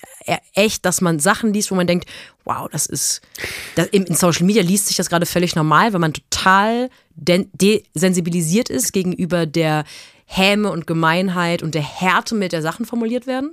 Und dabei habe ich auch schon Fehler gemacht. Ich achte da mittlerweile mehr drauf, aber früher war ich die, auch die Erste, die ausgeteilt hat. Also ich kann mich da gar nicht für mich selber beschweren. Ich merke nur, wenn man den gleichen Maßstab hätte an Sachen, die man sich so gegenseitig sagt in Social Media und auch die man Personen in der Öffentlichkeit sagt, äh, die man hätte im Zwischenmenschlichen auf einer Party, dann würde man im Grunde 95 Prozent der Leute blocken, weil man sagt, das würde, wenn du auf einer Party zu mir kommen würdest und das in dem Ton, mit dem Vorwurf, mit den Beleidigungen sagen würdest, würde ich mich Wegen umdrehen nichts, und ja, ja. würde ich mich umdrehen und gehen. Und bei Social Media gibt es dieses, naja, ist ja meine Meinung halt. Und wenn du dann einmal antwortest und vielleicht so eine Sprachnachricht schickst, merken die, ach stimmt, krass, das ist ein Mensch. Das ist, das ist nicht meine Projektionsfläche und das ist, das passiert jedem. Ich will da gar nicht sagen, wer das macht, ist doof oder döver als ich. Das passiert uns allen. Aber ich glaube, es ist auch hilfreich, immer mal wieder zwischendurch hin, darauf hinzuweisen. Und to be honest, döver als du geht ja auf was gar nicht. Eben, genau. Es ist, ich bin eher einfach gestellt. Aber daneben kannst du glänzen. Ja, Ähm, danke. Deswegen, das- deswegen habe ich zugesagt. Das beschäftigt mich einfach. Und ich glaube, dass, verstehe, du meinst. äh, äh, d- dass dieser Schreck, dass du dann wirklich antwortest und sagst, ja, sorry, das ist der Grund und so und Ist so. aber witzig. Dass sie dann sagen, äh, ich habe es gar nicht so gemeint, das hast du mich falsch verstanden. Ich Ja. nee, du, du wolltest halt, du wolltest den anpissen. Das ist für dich ein Mensch, der existiert gar nicht als Mensch. Das ist erstmal nur ein, ein Buzzword. Du hast, diese Mhm. Transferleistung schafft man nicht immer im, Dreck- im Social Media, dass man denkt, ah, das ist eine echte Person, die guckt auf ihr Handy, wie du, und wartet auf eine Bahn oder irgendwie sowas, in deinem Fall Privatjet. Und dann guckt ihr, und dann guckt ihr, Disclaimer. und dann guckt ihr, Gegendarstellung nächste Woche. Privatjet nur international. ähm, Das beantworte ich gar nicht. Das wird so München, Berlin macht er mit dem Taxi. Da ist er Mensch geblieben. Und äh, dass, dass sie dann auf einmal merken, ach fuck, das ist ein echter Mensch. In dem Moment, in dem man wieder Social Media aufbricht und echte Menschen miteinander kommunizieren, wird alles wieder harmloser. Ausnahmslos immer. Da kann man die schäbigste Nachricht bekommen, die krassesten, so wie Bassmann ist irgendwie die schlimmste Person aller Zeiten. Ich würde die, wenn ich die, ne, wenn man einmal antwortet, dann sind die auf einmal so, äh, äh, ist bei jedem so. Ist überhaupt nicht auf mich bezogen. Aber und das ist einfach. vielleicht ja. muss man einfach nur dazu sagen, äh, vor allem wäre es ja so leicht, dass man das einfach abschafft, indem man einfach nett ist. Ich glaube, es ist mehr als das. Ich glaube, das Kindness, ist nee, keine nee. Frage von Nettigkeit. Ich glaube, das ist, ähm, soziale Netzwerke sind einfach für die menschliche Psyche, glaube ich, zwischendurch ganz schön anstrengend. Und Nee, nee, ich, ich, ich, ich weiß nicht, ob du mich richtig verstanden hast. Ich, ich, ich meine nur, doof gesagt, das, was man da reinschreibt. Also all die Personen, die diesen äh, Ja. Hate Speech im, im Netz betreiben oder, oder was mehr, es, es, es wäre ja auch so einfach, einfach das Gegenteil davon zu Nee, betreiben. ich hab Oder dich, die Schnauze Ich, zu ich habe dich richtig Okay, verstanden. du, Entschuldigung. Ich, also ich glaube, es gibt damit Sicherheit Leute, die schreiben das rein, weil sie halt ein doofes Leben haben und sich ärgern. Und ich war auch, je schlechter es mir privat ging, desto gemeiner war ich im Internet. Ähm, aber ich glaube, dass Social Media einfach, man muss sich konzentrieren immer wieder sich dran zu erinnern, in diesem Stream of Consciousness, wo man durch die Gegend scrollt, dass Leuten, die man folgt, die wahnsinnig weit weg wirken, weil große Reichweite und in, irgendwie krasse Fotos, die die posten und was, die stört ja jetzt wohl nicht, wenn ich sage, dass es eine dumme Schlampe ist. Und ich glaube, das ist nicht so einfach. Es hat nicht nur mit Nettigkeit zu tun, weil ich glaube, viele Leute sind nett, die sowas schreiben. Die sind einfach nur ähm, desensibilisiert und ähm, ja, Dehydriert auch. dehydriert wahrscheinlich. Ja. Deswegen, deswegen muss man. Deswegen habe ich mein Handy jetzt auf den Boden geschmissen. Wo, wo ich übrigens nicht dehydriert war, war auf dem Ballermann. Da kann ich ja was sagen. Da ich Aber ich wäre gerne dabei gewesen, muss ich sagen. Verhaftet wegen sexy, habe ich auf dem Ballermann gelernt. Das läuft am Ballermann, verhaftet wegen sexy, von Olli Schulz. Ich, vielleicht haben die, vielleicht wurde, also ich würde nicht sagen, dass es ein Olli Schulz-Song jetzt war, weil den kennt, erkenne ich dann schon auch. Aber ich Verhaftet würde, vielleicht sexy. haben die, ich würde sagen, der Spruch wurde dann auch noch zu einem Ballermann ähm, äh, sch- äh, skandiert. Also du weißt, was ich sagen ja, möchte. Ja. Verhaftet wegen sexy, verhaftet wegen hot, verhaftet wegen crazy in love all night long. So geht der Song von Olli. Und ich glaube, die haben einfach nur verhaftet wegen sexy gerufen. Weißt du, was ich daran liebe? Wenn du Fußballchöre machst, ja? Oder wenn du, äh, äh, ich bin mir auch nicht sicher, ob dicke Titten Kartoffelsalat, so wie du das singst, richtig ist. Ich glaube äh, ja. Ja, Ich glaube, ich habe immer recht. ja und, und Hast du jemals erlebt, dass ich eine Ver- falsche Sache Nee, aber man merkt dir so richtig an, dass, dass du in dieser, in, in dieser Gröllkultur nicht groß geworden bist, dass du Mhm. sagst, verhaftet wegen sexy. so würde niemand. Grün. Du bist verhaftet wegen sexy. Wahrscheinlich eher so, äh, als ähm, verhaftet wegen. Du versuchst so einen Singsang da reinzubringen, Ja. der keinen Sinn macht. Okay. Ja. Ich muss jetzt hier äh, einmal noch ganz kurz äh, an der Theresienwiese gleich vorbeifahren. Das ist Mhm. nicht weit von hier. Notgrüllen? Und gucken, wie es da aussieht. Warum? Ist doch abgebaut schon das Scheißzelt, oder? Bist du wahnsinnig, so schnell geht das nicht. Hä, ist doch Oktoberfest vorbei, wenn man Ja, aber das ist ja nicht, das ist ja nicht wie ein Festival, dass wenn die letzte Band gespielt hat, äh, eine halbe Stunde später die Bühne nicht mehr steht. Aber das ist doch schon seit einer Woche vorbei oder so. das dauert. Also, Was denkst du denn? Nächstes Jahr Oktoberfest, du? ja, ja. Ja. Ich habe da schon. Äh, Du hast irgendwo Klippe gerade mit deinen Zehen in deinen sehr flauschigen Schuhen. ich muss so dringend pinkeln, wir müssen aufhören. Ich, ich, ich wollte gerade eine Stefan Raab-Geschichte erzählen, aber ich habe Angst, dass er mich verklagt, wenn ich dir erzähle. Oh, dann mach es nächste Woche. Wir machen wir nächste Woche. Ja. Ein Rechtsstreit wäre richtig gut. Ein Rechtsstreit würde uns gut tun. Ein Rechtsstreit würde der Und Folge Stefan, gut tun. ich sag dir eins, zieh die Schwarm an. Steinbock, du bist. Ich bin Krebs. Du bist so. Du bist so peinlich, Alter. Liebe Grüße an Stefan an der Stelle und äh, an euch alle da draußen auch. Sophie macht jetzt Pipi. Und Ist schon. Bin schon. Sophie, hat, schon. Sophie hat schon Pipi gemacht und äh, ich äh, freue mich auf nächste Woche. So geil zu merken, wie du. Du, so du, du bist wirklich auf Klo, ne? Okay, gut. Ich, Okay. ich entlasse dich. Okay, tschüss. Tschüss.